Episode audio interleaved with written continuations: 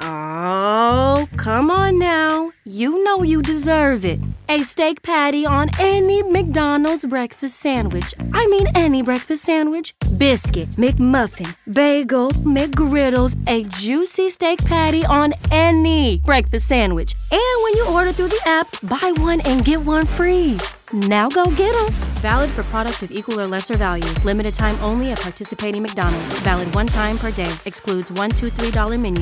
Septiembre de 2019, la Policía Estatal cuestionó a Larry McClure en la comisaría de Belch por violar su registro de delitos sexuales, al no notificar sobre su nueva dirección en Kentucky. Fue entonces cuando McClure reveló información impactante, lo que llevó a los investigadores por un camino oscuro y retorcido de asesinato e incesto. El amor es uno de los sentimientos más fuertes. Puede llevar a las personas a cometer actos heroicos o sobrehumanos por el impulso de proteger al ser amado, pero existen casos en los que ese sentimiento se ve afectado por situaciones familiares o sustancias ilícitas y los implicados se ven envueltos en acciones desagradables que terminan afectando la vida de otros. Este es el caso de la familia McClure.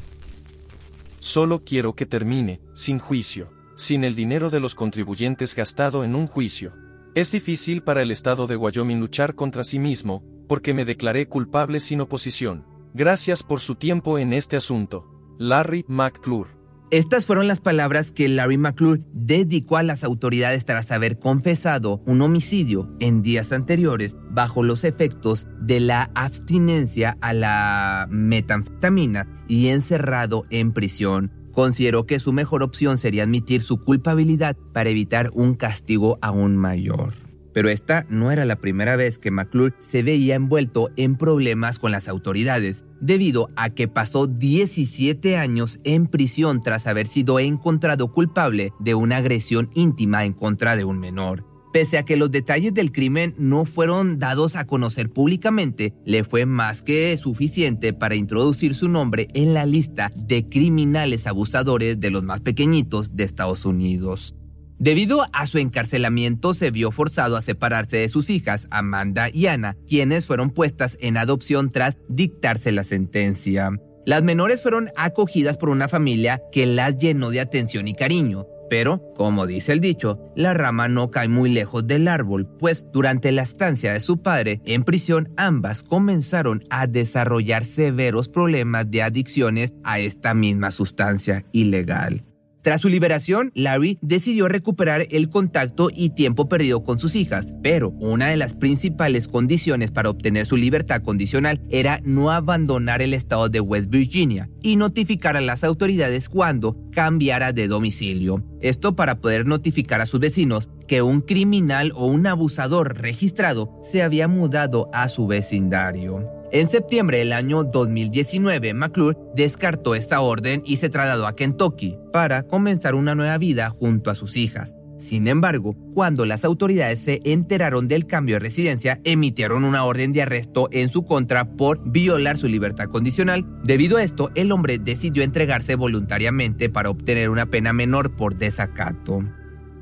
El sospechoso, un delincuente sexual registrado, se entregó a sí mismo por no haber notificado a la policía estatal sobre su nueva dirección en Kentucky. El hombre había pasado los meses anteriores consumiendo todo tipo de sustancias, obviamente nocivas con sus hijas, por lo que su nuevo encarcelamiento provocó que la abstinencia le causara malestares físicos y episodios de alucinaciones. Fue durante uno de estos que decidió confesar su más reciente delito, el haberle quitado la vida a John Maguire.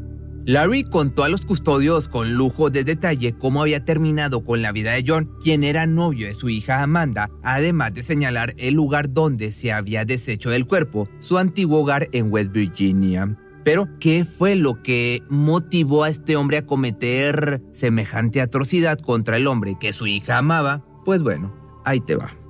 La relación entre John y Amanda podría describirse como caótica. Ambos tenían una particular adicción a las sustancias ilícitas, además de otro tipo de sustancias duras, lo que provocaba que tuvieran riñas constantes por la falta de estupefacientes o del dinero para adquirirlos. A finales de enero del año 2019, la pareja había decidido tomarse un descanso de las sustancias para resolver sus problemas y mejorar su relación, por lo que decidieron emprender un viaje desde Minnesota hacia West Virginia acompañados de Anna. El objetivo principal de su traslado era informarle a Larry su idea de contraer matrimonio. No obstante, durante el trayecto el auto de John tuvo un desperfecto cuando recorrían el estado de Indiana, por lo que el grupo tuvo que contactar a Larry para que fuera a recogerlos, dejando el auto de Maguire abandonado en la carretera y ocasionando la primera violación a la libertad condicional a la que el hombre estaba sometido. Desde su llegada a West Virginia, Ana notó que su padre y su hermana solían ausentarse por largos periodos de tiempo, además de que en los momentos que la familia convivía, Amanda solía ignorar a su pareja para dedicarle toda la atención a Larry. Pese a que John notó el cambio de actitud en su pareja, consideró que se trataba de una forma de reforzar el vínculo perdido y aprovechar el tiempo juntos, por lo que esto no le pareció sospechoso. Poco después de su arribo, la familia compartiría su afición por los estupefacientes, pero ante la falta de recursos para adquirirlo, decidieron fabricar su propia metanfetamina, pese a no tener el conocimiento del proceso ni los materiales adecuados, por lo que su intento terminó en una mezcla líquida que nunca logró cristalizarse, así que optaron por almacenarla en un gran frasco de cristal. El 14 de febrero del año 2019, el enamorado decidió preparar una velada especial para que todos pudieran convivir en armonía. Tomó sus pertenencias y se dirigió a una tienda de autoservicio para adquirir filetes, filetes me refiero a comida, vino y todo lo necesario para cocinar algo especial para su pareja, además de que esperaba que en ese momento pudieran revelar la noticia de su compromiso. Desafortunadamente, la situación tomó un giro totalmente distinto. Tras haber ingerido sus alimentos, la familia se reunió en la sala. Fue en ese momento cuando Larry compartió la idea de practicar una dinámica grupal en la que se demostraría la confianza que se tenían mutuamente. El juego consistía en atar de pies y manos a John para probar su lealtad a su hija.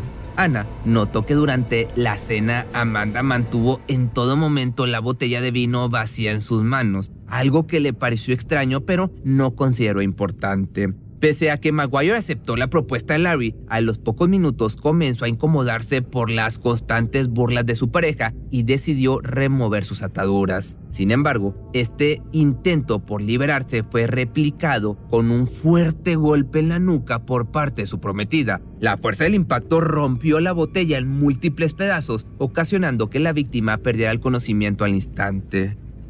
Ana intentó intervenir tras presenciar la agresión, sin embargo su padre le mencionó que si quería volver a ver a su hijo y salir ilesa, lo mejor sería que no intentara defender a John. Luego de la advertencia, se quedó inmóvil presenciando lo que vendría a continuación.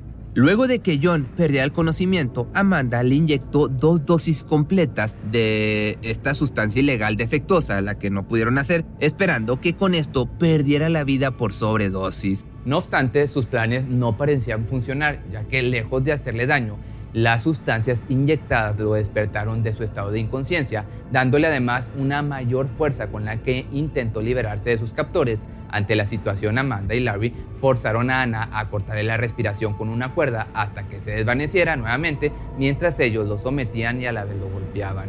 John pasó las siguientes 72 horas siendo sometido a todo tipo de agresión física, además de seguir siendo inyectado con esta sustancia defectuosa hasta que finalmente decidieron arrebatarle la vida. Nuevamente, forzaron a Ana a poner una bolsa de basura alrededor de su cabeza y estrangularlo hasta que perdiera la vida.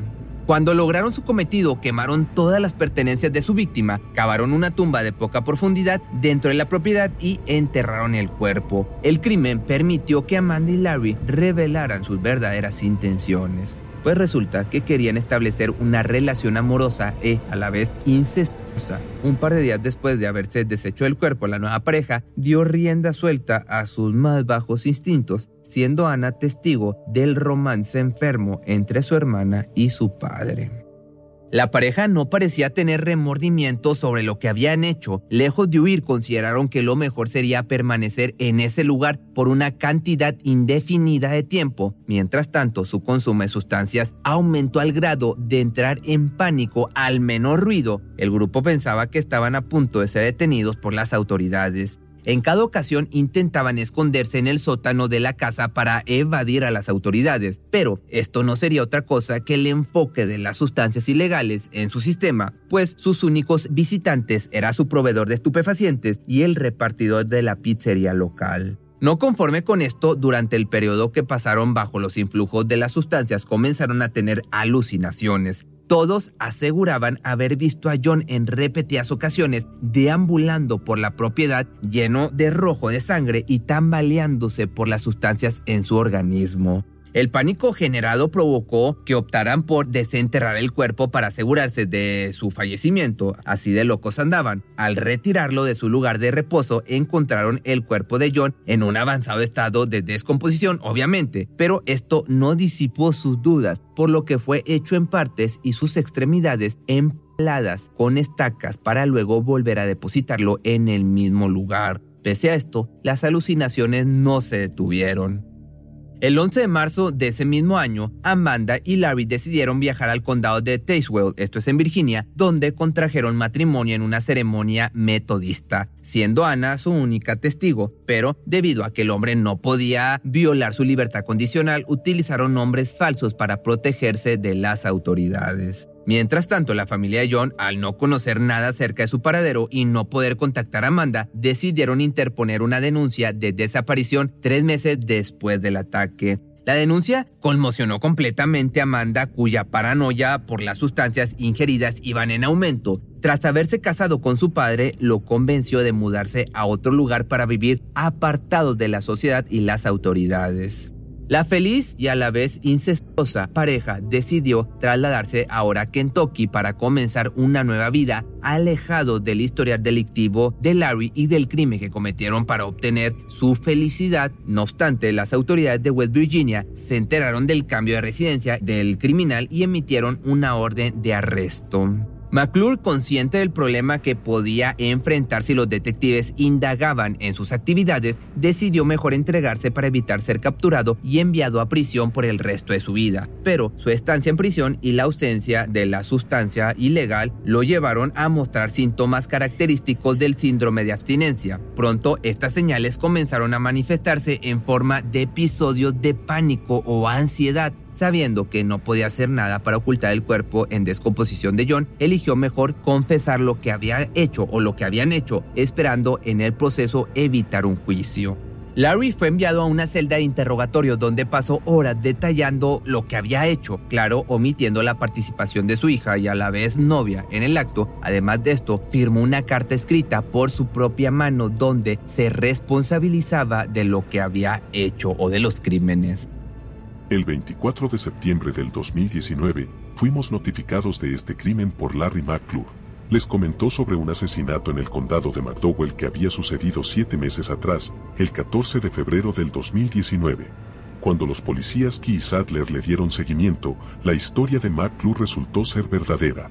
Todos los esfuerzos invertidos por McClure fueron en vano ya que al escuchar su versión de los hechos, los detectives dudaron que esta acción se hubiera llevado a cabo solo por una persona, por lo que al día siguiente emitieron una orden de arresto en contra de Amanda y de Anna. Las hermanas fueron llevadas a la comisaría donde comenzaron a inculparse mutuamente por el incidente, aceptando ambas su participación pero señalando que el autor intelectual había sido su padre, intentando parecer víctima de manipulación. Esto provocó que Larry, lleno de rabia, cambiara su versión de los hechos, mencionando que Amanda había acudido a él días antes para que le ayudara a deshacerse de su pareja y poder seguir cobrando sus cheques de asistencia social sin complicaciones. Fue durante esas conversaciones que padre e hija supuestamente se enamoraron, llevando su romance hasta instancias repugnantes que pues, ya te pudiste haber dado cuenta. Durante el proceso, los familiares de John no dejaron de exigir justicia ante las autoridades hablando de otra cosa, y sus intentos por señalar a Amanda como culpable fueron tomados en cuenta por el juez. Ante las acusaciones, la mujer intentó acusar a su padre de los hechos, pero el jurado no tomó en cuenta su versión de los hechos. La única respuesta que puedo darle sobre por qué sucedieron las cosas es porque John era mi novio, y mi papá no quería a nadie más cerca. John le dijo a Larry que me amaba y que nos íbamos a casar. Y eso desató todo lo que sucedió después. Esto fue lo que mencionó en la corte la mujer.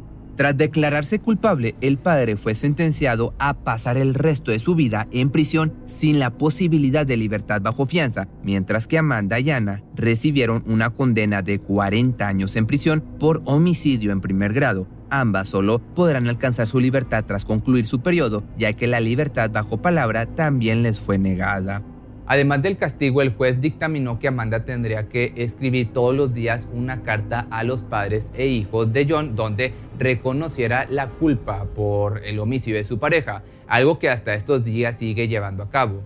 Durante el proceso, los padres adoptivos de las hermanas, Eileen y Wenholm, estuvieron presentes intentando disculparse en cada ocasión con los familiares de las víctimas. Esta no fue la manera en que las criamos ni el trato que recibieron durante su crianza. Lamentamos profundamente el daño que les causaron. No existen palabras suficientes para aliviar su dolor. Esto lo mencionaron los padres adoptivos durante el juicio. La pareja había pasado años intentando tener hijos antes de ser notificados por el médico de su imposibilidad, lo que los llevó a adoptar a las pequeñas con la esperanza de darles una mejor vida. Si te gustó este video no olvides seguirme en mi nueva página de Facebook que me encuentras como Pepe Misterio Documentales. La anterior, pues ya sabes, nos la quitaron nuevamente. Así que, como te digo, sígueme en Pepe Misterio Documentales.